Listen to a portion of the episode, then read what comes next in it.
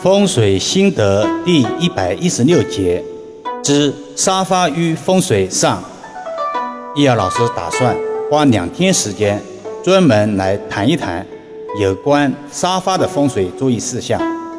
在都市单元住宅中，沙发作为家具的一种，几乎已成为不可或缺的组成部分，其风水属性的接近度很高。但世人对沙发在风水格局中重要作用却知之甚少。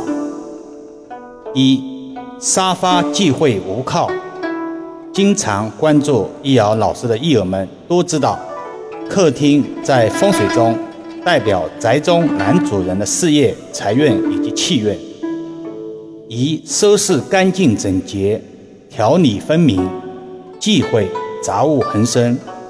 尤其沙发为重中之重，沙发喜背后有靠，这个靠是指客厅的沙发墙壁，也有靠山之意。而靠山在风水中的意义则比较形象的，如贵人、团队、远离小人。人在社会中，总是需要相互帮衬、相互提携。一定会比孤军奋战要强得很多。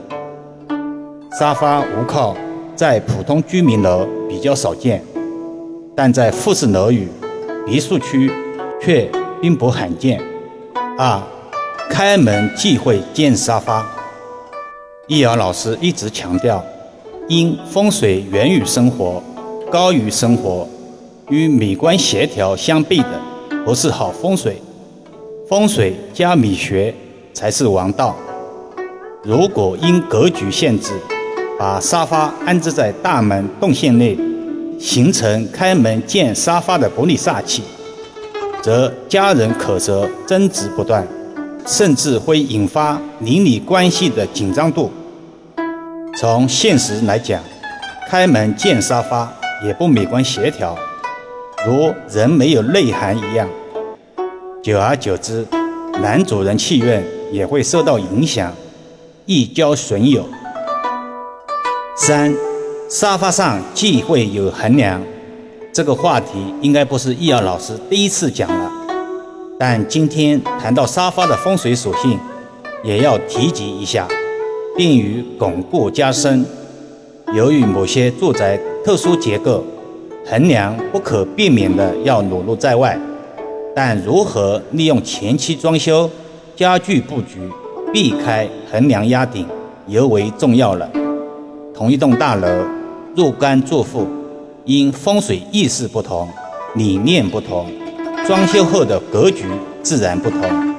有的通过遮挡画壁、去形除煞的方式，把横梁巧妙地避开了；而有的则视横梁为无物。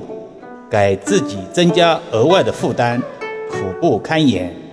四沙发后忌讳有走道，这种现象在办公区、复式楼盘、别墅区还真比较多见。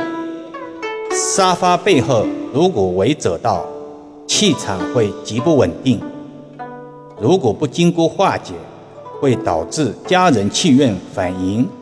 常有被人暗度陈仓之象，俗称犯小人。易阳老师线上风水解卦时，常常挂在嘴边的一句话：与委托人素未谋面，通过各项资料来断风水吉凶，这就要求委托人提供资料的准确性。如果拿来张三的资料去断李四的事情，必然有误。其实提供资料并不复杂。好了，今天先讲到这里吧。更多分享，请至易瑶文化主页收听、点评、转发、收藏。